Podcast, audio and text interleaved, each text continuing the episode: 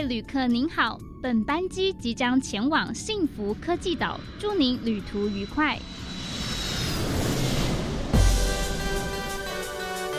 这里有最潮的科技，最有创意的循环经济应用，最先进的再生能源技术。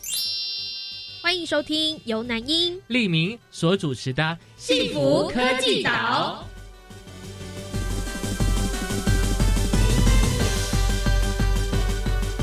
欢迎收听《幸福科技岛》，大家好，我是利明。大家好，我是南英。今天的节目我们谈的呢，就是再生能源哦。再生能源里面有一个很重要的能源，就是风力了。是，所以在我们的大单元主题的访谈当中呢，未来访问到的来宾呢，就是《Wind Taiwan 离岸风电》这本杂志的主编吴兴恩哦。要请他呢，好为我们解释到底台湾的离岸风电的一些相关的知识哦。嗯。那在小单元呢，能源 DIY 岛，我们邀请的这位达人非常的酷，他就是风车达人。怎么说呢？他自己啊就会自制发电风车，在家就可以自己发电，而且是用风车。到底是怎么做的呢？好，那关于相关的内容呢，我们就一起来跳岛旅游去了解更多相关的内容喽。好的，我们就一起出发，Let's go！嘿，拿起你的地图，快跟我们一起，Let's go！跳岛旅游去，这次要来到的目的地是原来再生岛。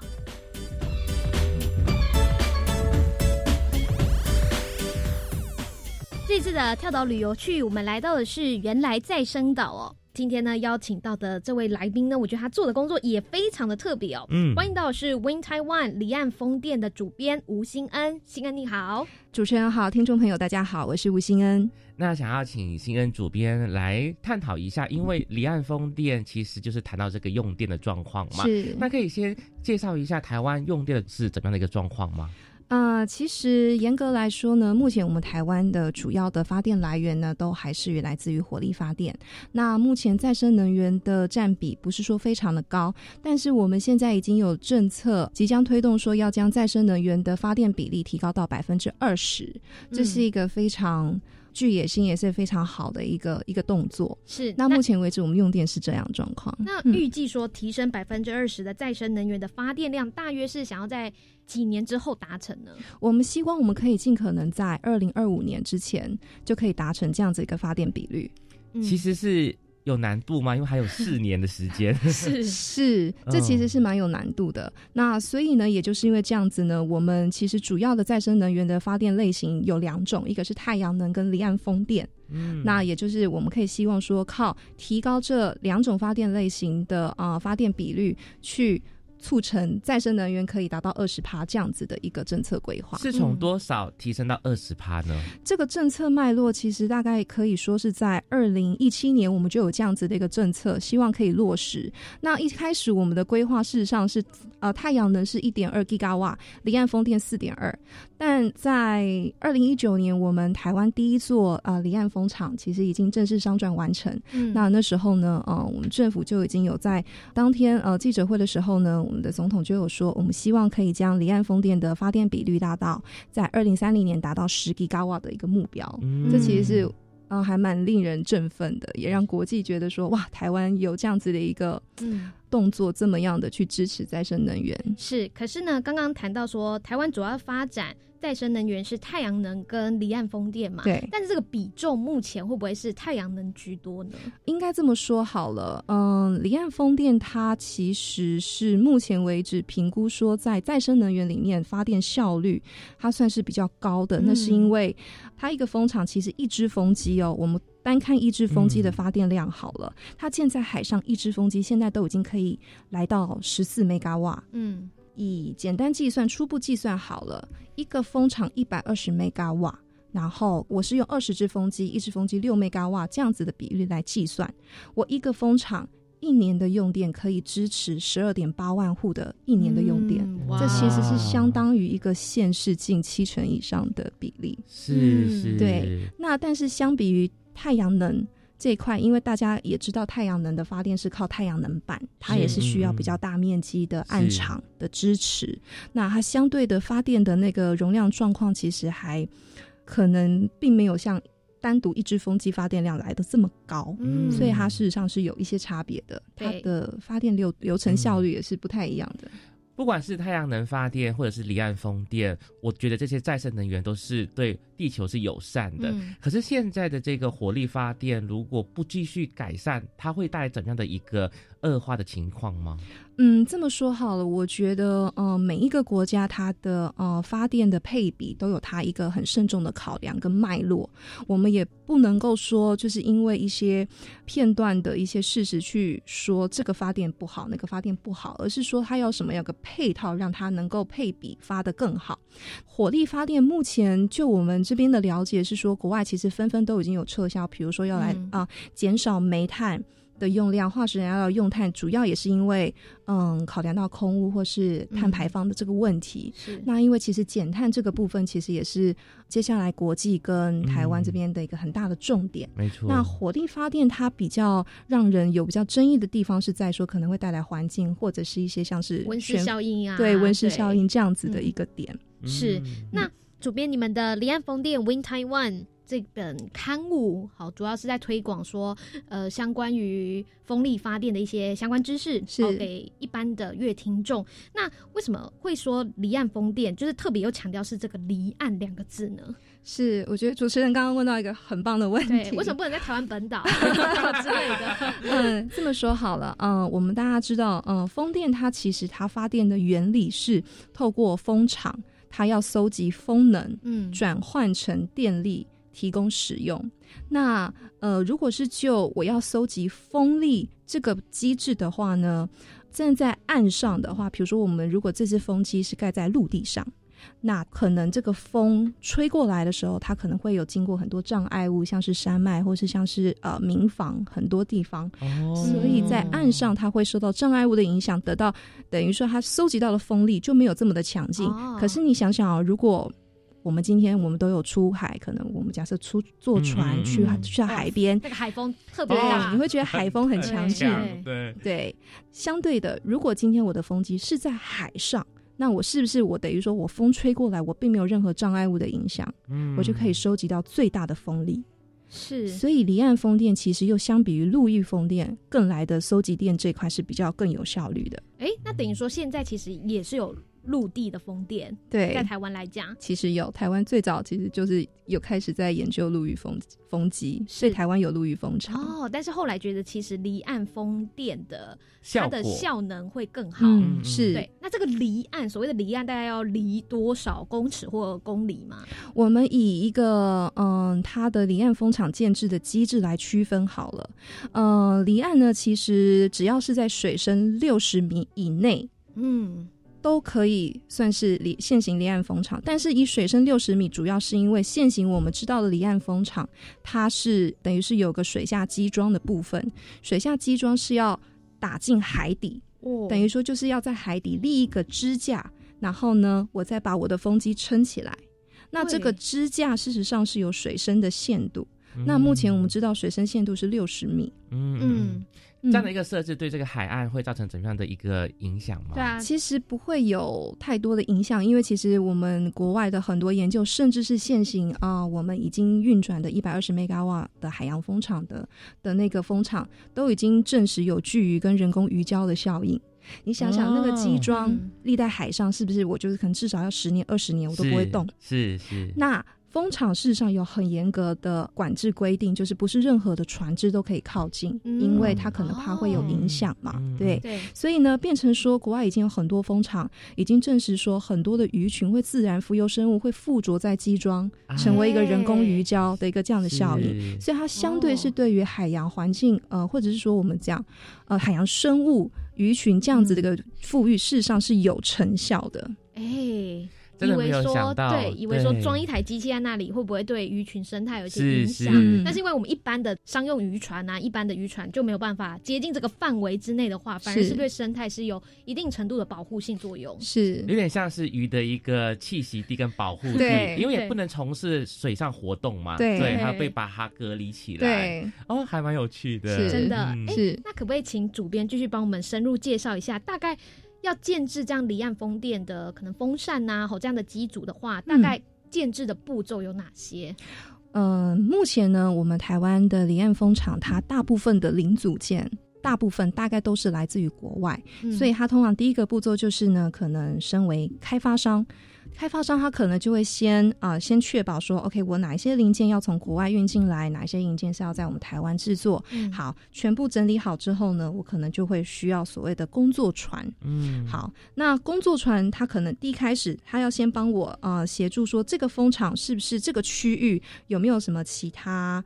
这个地底下面、海底下有没有什么其他的那个物品，我可能就要先拿走，嗯因为呢，毕竟到时候我离岸风场盖好，我是要牵海缆，嗯哦这个海缆缆线要接到陆地上，然后这个缆线要跟我们呃陆地上的变电站啊这边台电做对接，我才可以使用它的电。嗯。那我们的步骤通常会是前期会有个所谓的探勘的一个一个阶段，探勘确定说这个环境是呃适合风场盖制，那也知道说我要用什么样的工作船去协助我这样子一个步骤动作之后呢，好，我就开始等于说在陆地上就已经有哦把水下机装都已经组装好了之后呢，我会透过工作船将水下机装载到我的风场，然后就是用一些仪器呢把我的机装打进海底。哦，嗯那之后呢，我的船再回到岸上，开始接风机，可能我的风机零组件也从岸上这样子运到海上去做这样的建制动作。嗯等于说，它来来回回，我光是一只风机架好一只风机，可能这样整个过程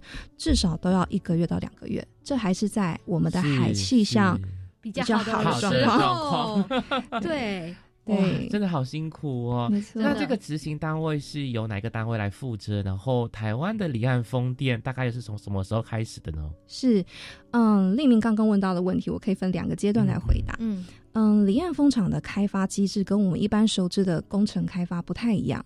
台湾的工程开发，大概我们都觉得，哎，好像是公家单位要负责去做这样的引建工程，国家交给厂商，厂商来做。但离岸风场不一样，离岸风场其实从前面的所有的一切准备到建制好的所有前期的准备阶段的花费，都是由开发商自己要营运够呃足够的资金嗯来做这一切的动作。嗯嗯所以说，它离岸风场最大的单位就是开发商。嗯开发商他要负责去 organize 这些所有的一切，我要建制风场所需要的程序跟对接，包含工程技术、金融法规各方面，包含跟政府这边沟通协调，说，哎，我之后风场盖好之后，我们的电价要怎么走？嗯前面这其实都是主要都是来自于开发商来主导，嗯那也包含选择风机的，我要选择哪一些风机，这些整整。所以可能主要就是交由比较已经技术比较成熟面的开发商来协助这一连串的离岸风电的架设，到后后面的供电呢、可能就是由开发商来负责主持的。是，好，那关于更多离岸风电的知识呢，我们先休息一下，待会回来呢再继续请我们的吴清恩主编来帮我们做分享。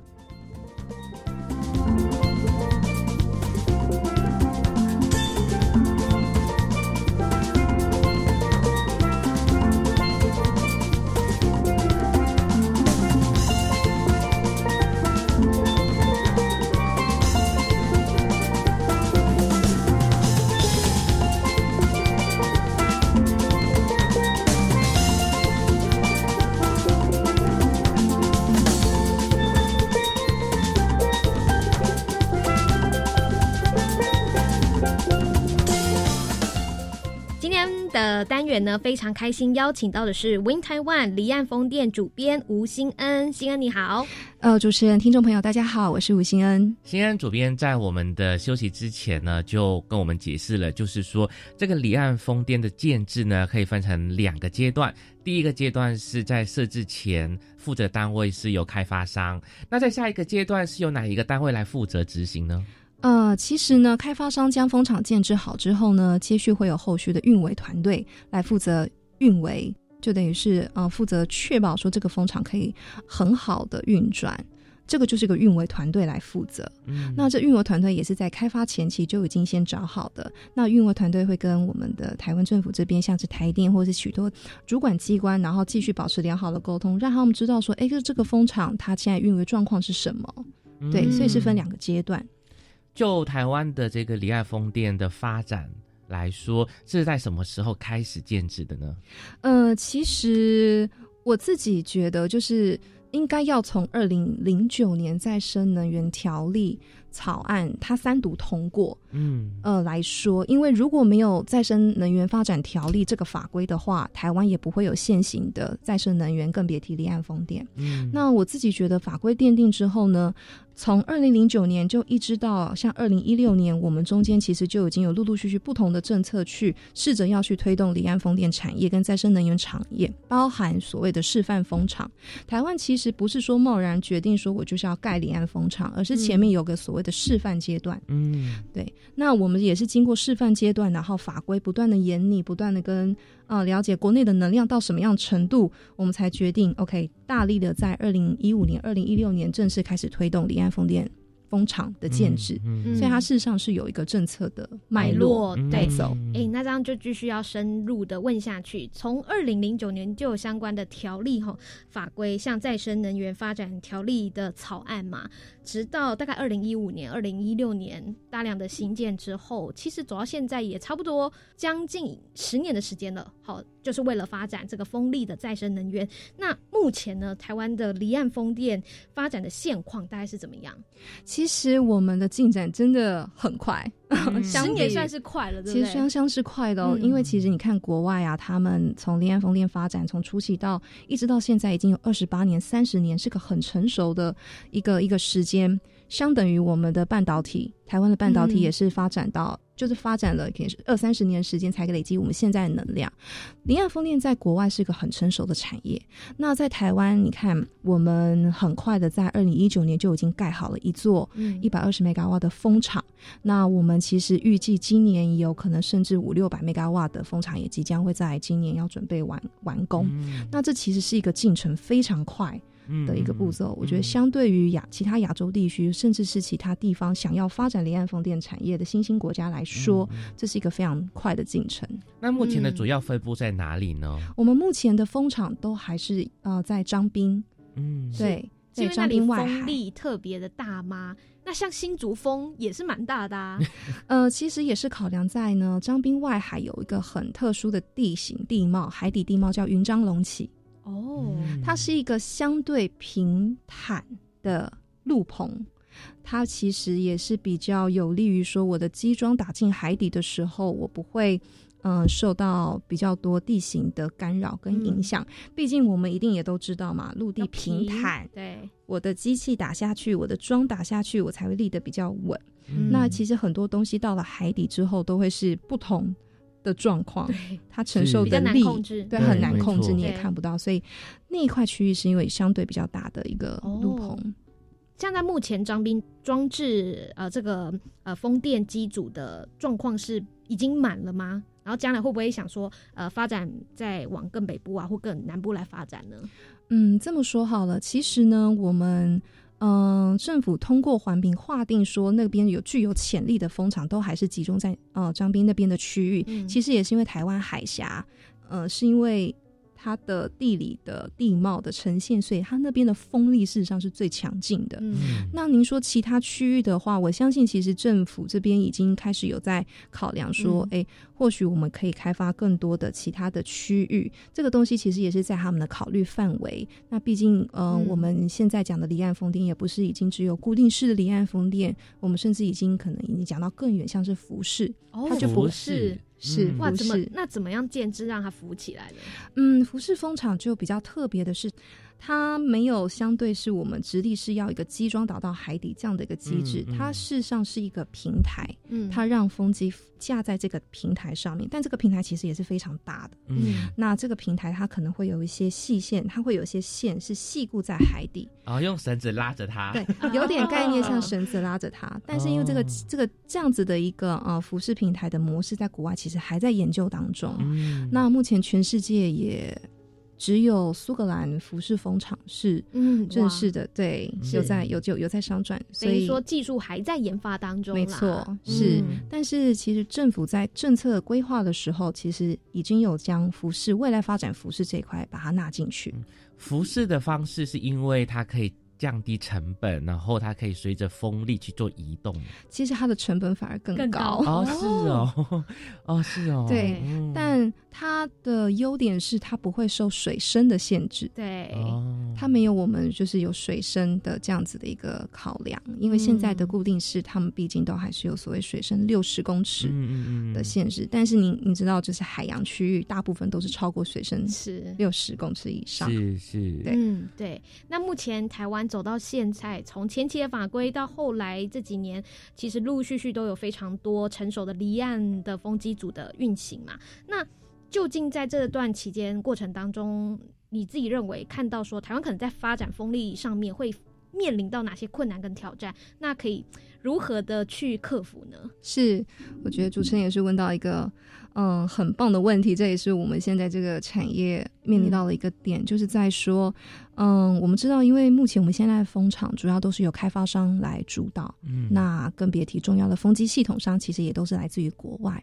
那等于说，其实在一个国外产业主导的一个状况之下，那台湾其实有一个比较大的状况，就是我们的产能可能没有办法这么的去在这么有限的时间去了解它这个已经发展很久二十八年、三十年的历史，就等于说台湾国内的制造能量或者说设计能量这块，其实还是有一段距离。嗯那也包含说我们整体的，譬如说像是港部机制，或是像我们的法规、金融机制这块，其实它是没有办法在可能短短两三年就可以这么快的去嗯熟悉它这个产业链的运作，所以我们比较大的呃一个问题也是在这里。那当然。政府在这跟这些外商在沟通的时候，我们当然也有一些条件要求，说你要有啊、呃国产化的机制，说哎你来我台湾建制风场，那我们给你一个真的相对高额的电价，嗯，也是希望说你可以教导台湾的厂商如何去替你盖好你的风场。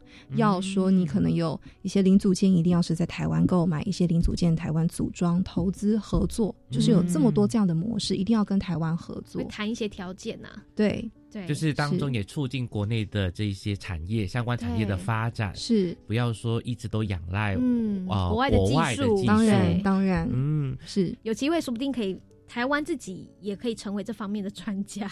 对，我相信假以时日，只要给我们呃足够的学习曲线的时间的话，是这是可以期待的。那说到学习的话，目前有哪一些国家在这个领域发展特别的好，然后可以作为台湾的借鉴呢？是，丽敏刚刚也讲到一个很棒的问题。耶，问的好问题了。嗯，其实目前现行要说离岸风场的话，我觉得第一个一定大家讲到一定是丹麦，毕竟全世界第一个离岸风场是在丹麦做好。那丹麦也是一个最早，就是我就决定我要全力的投入再生能源的国家。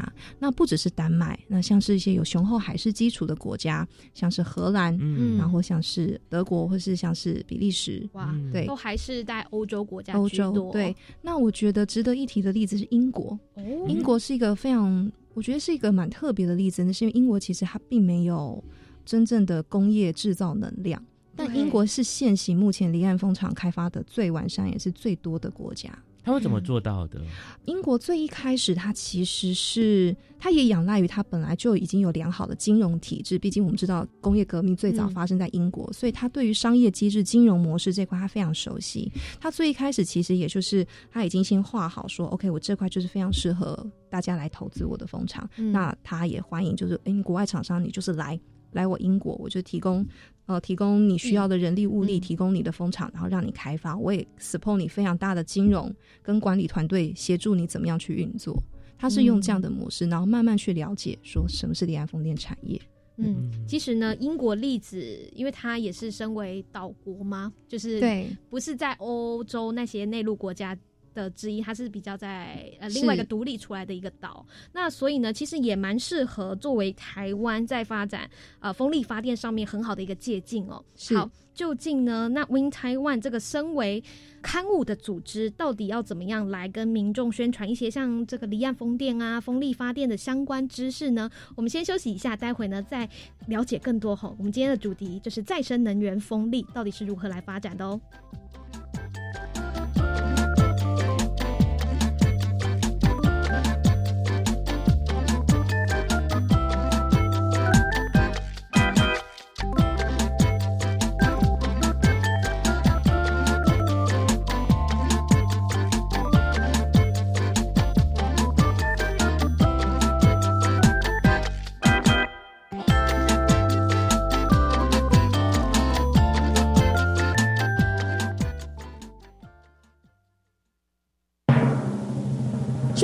新生道。不敢开口说英文吗？那就先用听的吧。教育电台推出两千两百集轻松有趣的双语节目及单元，不管是通勤还是煮饭，都能边学英文哦。快跟着教育电台一起 Learn on Air。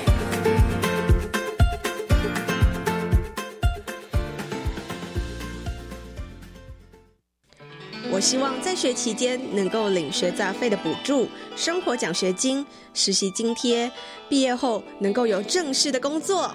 参加五专展示计划就能让你如愿哦！好棒哦！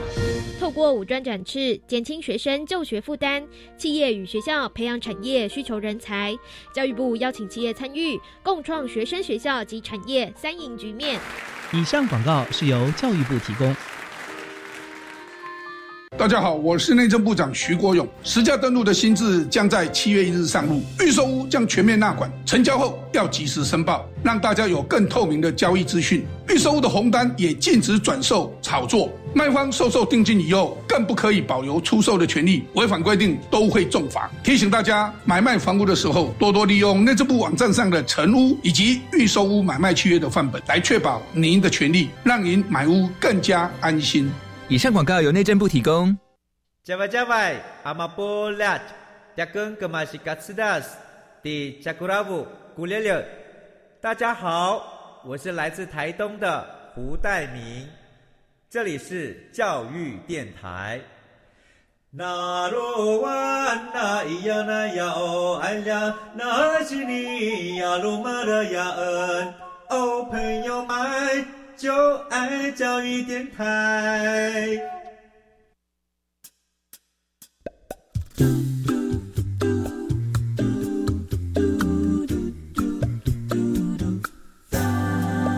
哦，朋友们，就爱教育电台。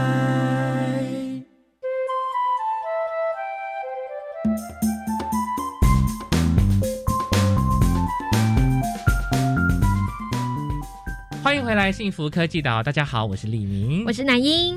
今天的单元当中呢，非常开心邀请到的是 Win Taiwan 离岸风电主编吴欣恩。欣恩你好，呃，主持人，呃，听众朋友大家好，我是吴欣恩。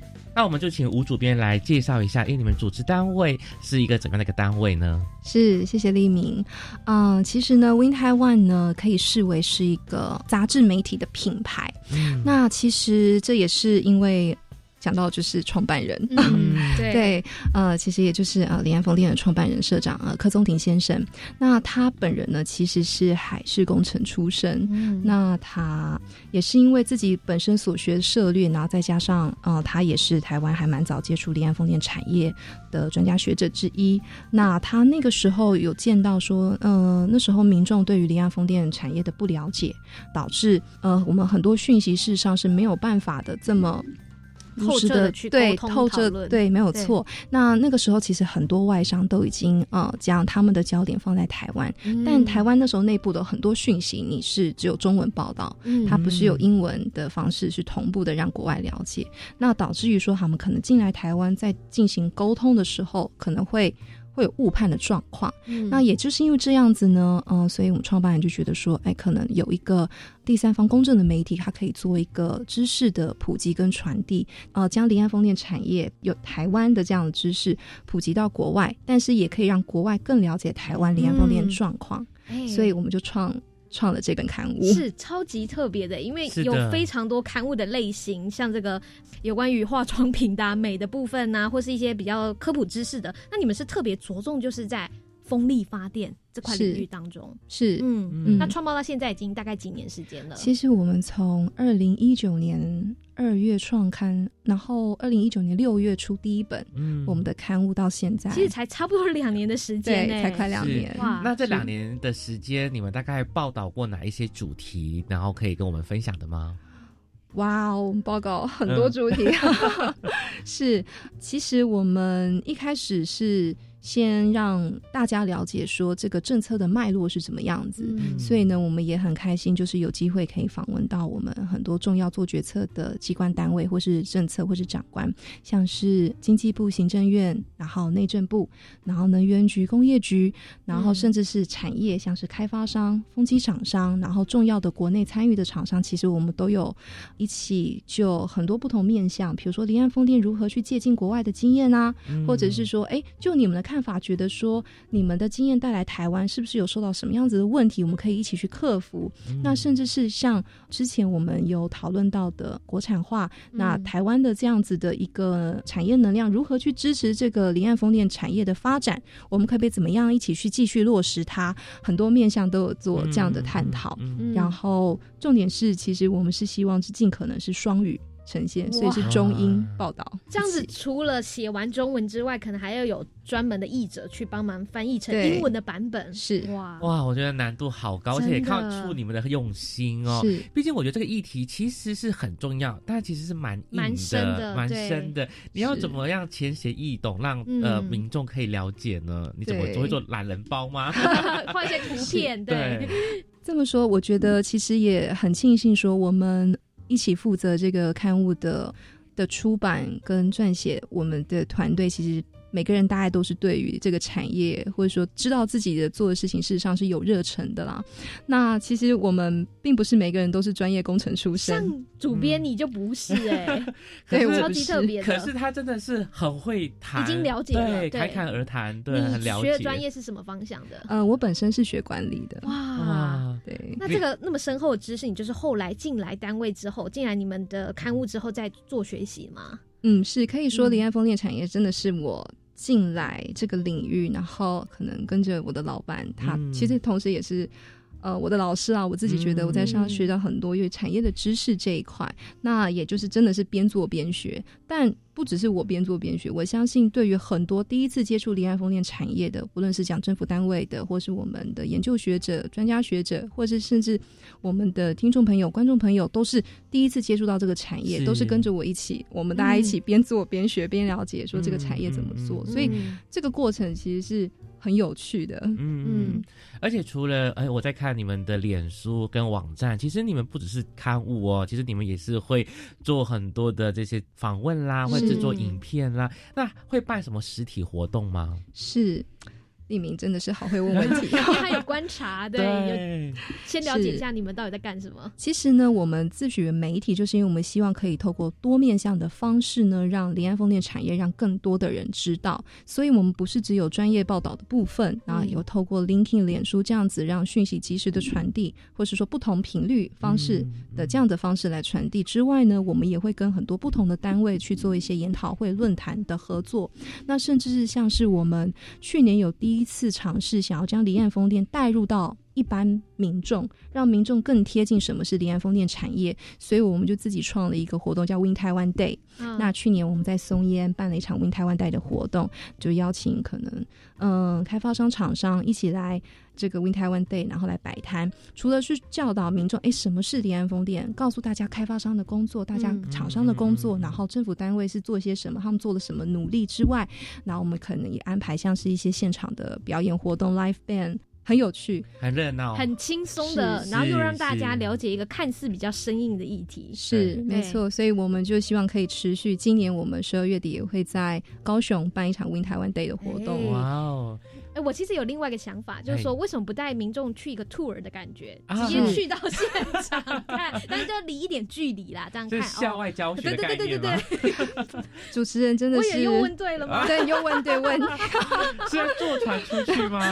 我们希望可以就是真的以后朝这样子的一个方向去前进。是啊，因对为像我们电台都有什么广播去游学的活动，就是让民众到一些现场，然后去看。就不要只是好像用听的，呃，用看的，可以实际体验到哦，到底就是什么是离岸风电这样。是对，蛮有趣的。因为其实呢，我们今年也打算要做一个再生能源教育推广的一个活动，嗯这其实也是 Win 台湾很大的一个成立的意义，也是希望尽可能推广什么是再生能源。所以我们今年其实预备办再生能能源的呃一个营队，那针对高中老师跟高中学生了，让他们了解什么是离岸风电产业，所以我们也会安排一个。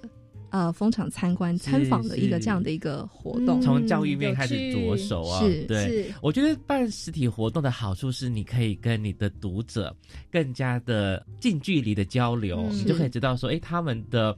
呃，反馈以及他们想要了解的议题是什么？那会不会有一些呃读者或者是民众会告知说，哎，其实这些离岸呃风电的计划设计在我家旁边，还是有点怕怕的这样子。嗯虽然我们知道离岸风电好处很多，那你会遇到这样的一个问题吗？其实我们还蛮常被问到这样的问题是的。嗯呃，毕竟大家都知道说，OK，我也知道再生能源很重要，我也知道说是这个政策很棒，但是，嗯，如果它盖在我家旁边，会不会对我有影响？啊我相信这个是每天可能我们很多人也会被问到的问题，但我们只能告诉他说，其实呢，嗯，毕竟它现在是离岸设置的、的一个状况，对，它是在海上的，它相对对一般民众的影响就会比较。小，只是我们希望说可以尽可能让他们了解说这个产业的机制的状况。那目前的争议也是，比如说像是地方政府，我们也希望说可能地方政府涉及就住在岸边的居民，可能让他了解说这个风场的机制是什么。我觉得可能很多的疑虑都会是在说我不了解。嗯所以我会有很多的猜想跟害怕。对可是，一旦当我了解了，我知道这个东西是怎么运作了之后，哎，我相对那样子的疑问我就会少一点，嗯疑虑就会少很多。所以我们希望可以尽可能的慢慢去普及这样子的一个知识的传递。是，那相信呢，透过你们的刊物，就是可以更认识的一个管道跟捷径哦。，Win Taiwan 的离岸风电这个杂志。那最后呢，不晓得你们会怎么样继续让民众推广啊，就是让民众更了解这个议题。嗯，是，嗯，我想说，可能还是透过持续的报道，嗯那也是透过持续的嗯一个活动，那再慢慢，另外一方面，可能我说的教育营队的这样子的一个管道，希望是从不同的管道下去去切入，让更多人能够了解离岸风电，这是我们嗯是真的是希望可以持续进行，毕竟这个产业要继续十年、二十年、三十是年都是有可能的。真的是才能达到我们目前预计说，希望在最快的启程就是二零二五年达到这个再生能源比例是百分之二十左右嘛使用的，嗯所以我们继续还有四年时间继续朝这个目标前进哦。那风力发电就是一个。非常好的呃一项再生能源，那也要多 push 一下。最后是不是就让你来宣传一下你们的一些，不管是脸书专业啊，嗯或者是你们的刊物的资讯哦？有兴趣 听完我们今天节目，也觉得嗯好想去了解一下的民众呢，就可以去参考。只要呢，您打 Win Taiwan 离岸风电就可以随时找到我们，然后也非常大呃，谢谢大家可以随时关注我们的脸书。那我们同时脸书官网呢，甚至我们的呃媒体上面都会有一些活动的一些露出。嗯那也非常开心，就是如果你们对李彦峰店有任何疑问的话，也欢迎随时来信给我们。嗯，好的，那我们这边呢就非常感谢呢主编的分享了，谢谢主编，谢谢。谢谢主持人，谢谢黎明。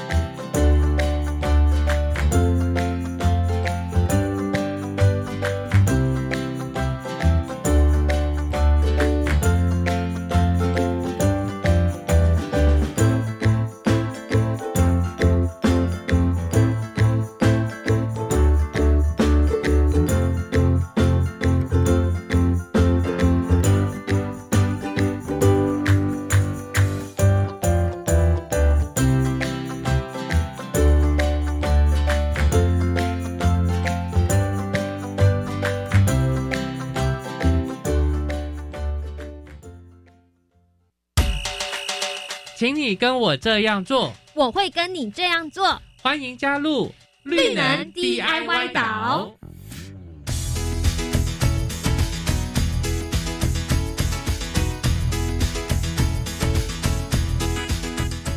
欢迎回来我们的节目，大家好，我是李明。大家好，我是南英。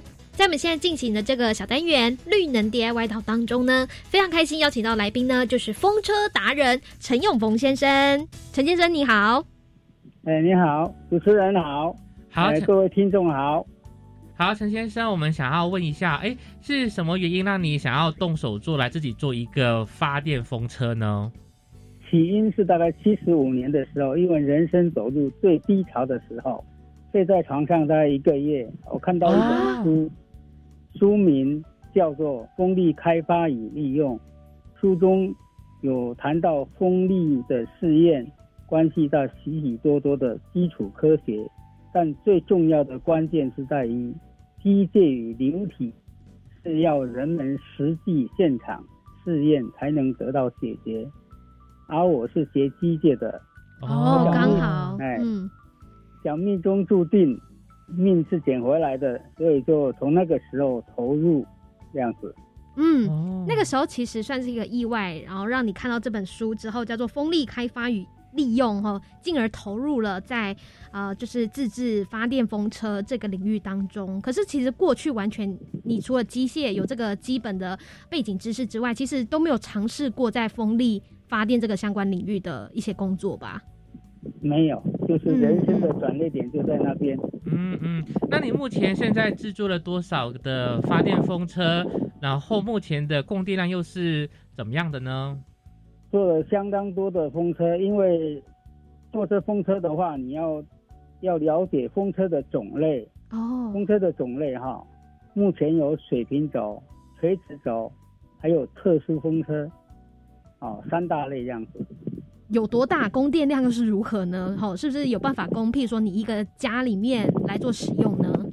是主要的问题就是，我们要找最好的风车，发电量也最大，而且发电机我们也是要自己做，所以这个牵连到很多问题哈。最大的风车我目前做八米。嗯，它的供电量大概三千瓦左右这样子。可以让我们简单的介绍一下自制的发电风车操作原理大概是怎么样的呢？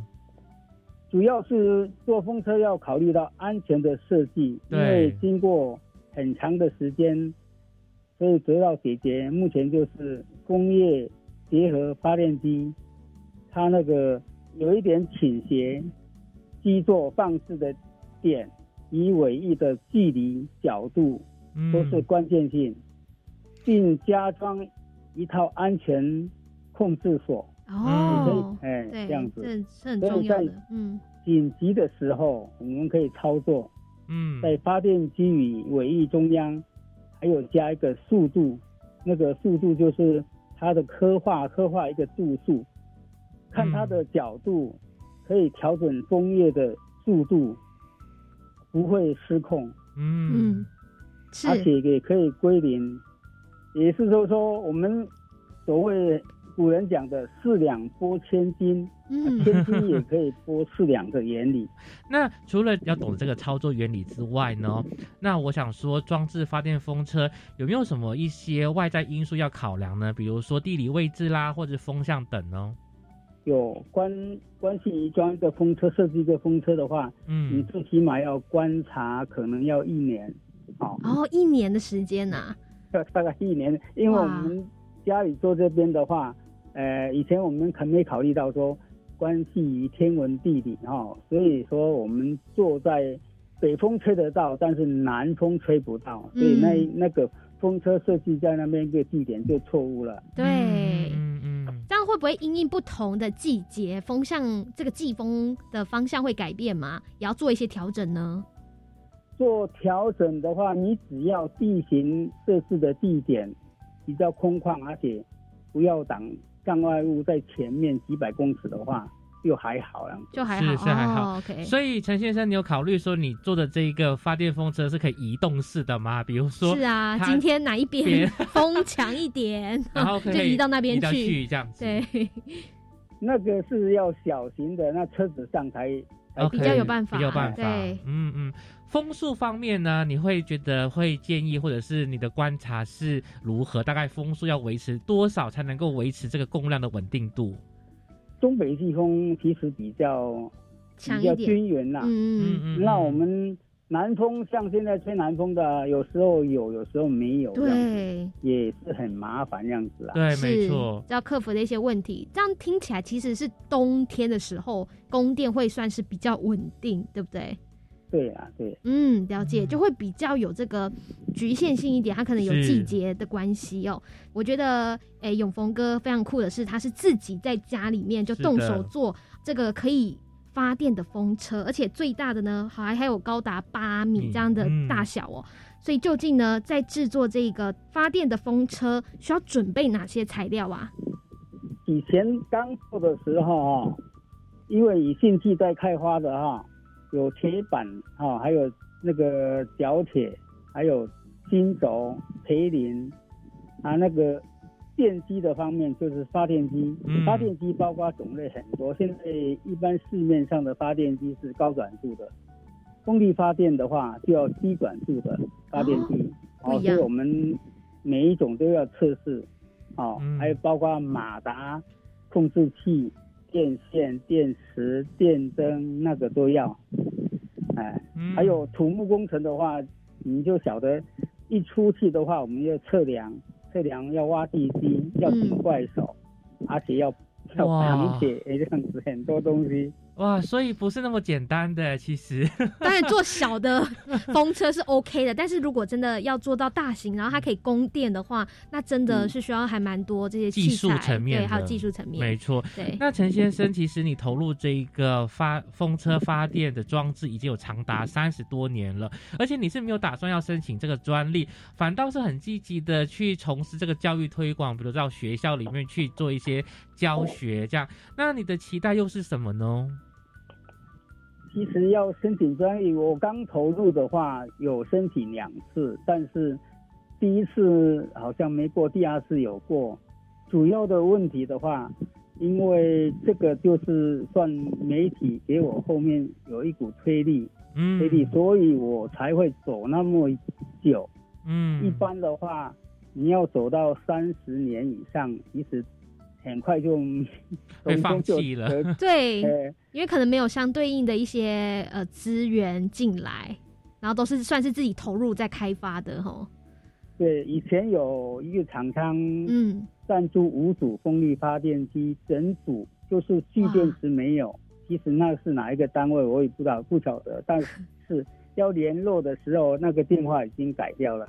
因为这个东西涵盖很多科技，所以说你要每一项都懂的话，嗯，每一项都要自己来做的话，所以时间会拉得很长。嗯这样对子对，算是都是你一个人在投入的吼。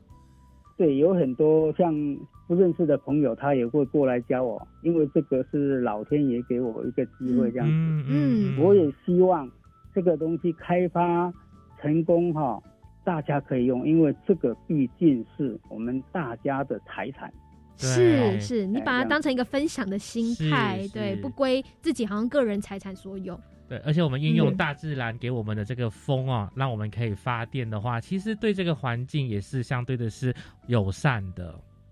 对嗯对对，这样是，那我就蛮疑惑的一个点是，像台湾啊，在夏季的时候比较常出现的一个问题是会有台风，所以在遇到这样的一个呃天气变化的时候，那你的风车是要怎么办？它就是会不让它运转吗？还是比较减速的运转呢？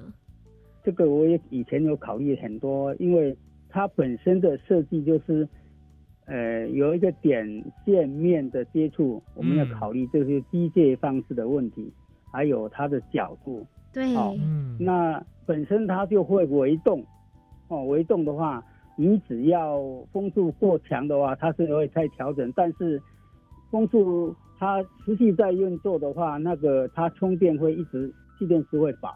嗯嗯，蓄电池会饱。我们假如我们我们园内的是有有用遥控的，啊，也有用手控的。那我们上福国小那个是用 呃手控的，因为也手控的这样子。手控的我讲后面它我们看上去我有设计一个呃零度、四十五度到一百度，我们有三个铁条在那边，嗯三个刻画在那边，你可以下面手动在转动的话。看上面它的角度多少，也就是说，你受风面积不要那么大的话，嗯，它那个风速风叶就不会转那么快，嗯，所以它发电量就比较小。这样子，我们是自己在假如台风的，我们就归零，就是变成两线这样子。嗯，可以去做调整。嗯，陈先生其实啊，不只是在家里面自制风车，对而且呢，也是到了上湖国小去做一个风车，放在上湖国小这一边哦，就是要推广这个教育的一个示范的一个风车。其实呢，我知道说，其实你最希望是打造一个完全无人操作的这个自动风车，不知道陈先生这个目标有没有达成呢？然后它的难度在哪里呢？其实这个哈、我在第三代的时候，在一个开发风力发电的时候，嗯我想我们现有的科技不够用，因为机械跟很多基础科学的话，我们不够用，我们要找大自然生命最强的一种植物。我在做的就是模仿植物，或者是草那一方面。它为什么风吹来，它会左右摆动？哦，不会像大树一样，大树的话可能它就是一直伫立着不动嘛。那如果强风一来，很容易就会被折断。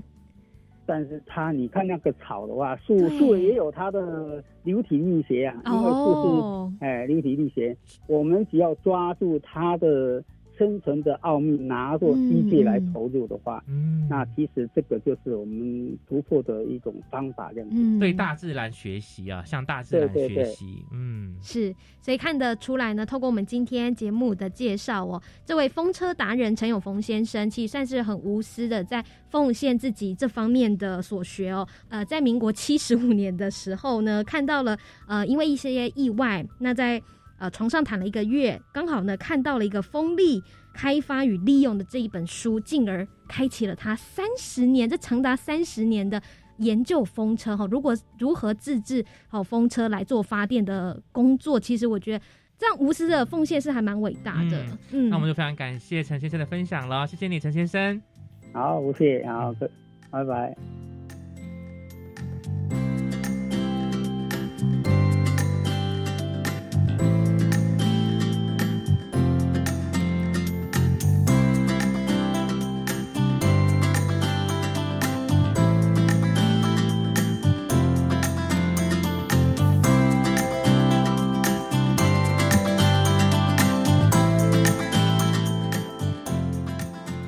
小时候我最喜欢就是玩风车玩具，然后看到风车用手去转啊转啊，然后用、嗯用吹的让它这边旋转啊，我就觉得真的很疗愈。对哎，长大后就发现原来它是可以拿来发电的。对，用途不太一样。我们小时候小小的自己玩的开心嘛，嗯那用到发电当然就涉及很多的这些机背的架构哦，机背的设计啊。那也希望呢。就是在台湾方面，其实我们是一个发展风力发电非常好的一个场域。你看我们的这个地形啊，对对，所以呢是蛮有机会来发展离岸风电相关的一些技术哦。好，嗯那就在我们今天节目当中提供这些知识，也希望大家会喜欢我们今天所设计的内容。那记得每周日上午十一点零五分到十二点准时收听我们的幸福科技岛。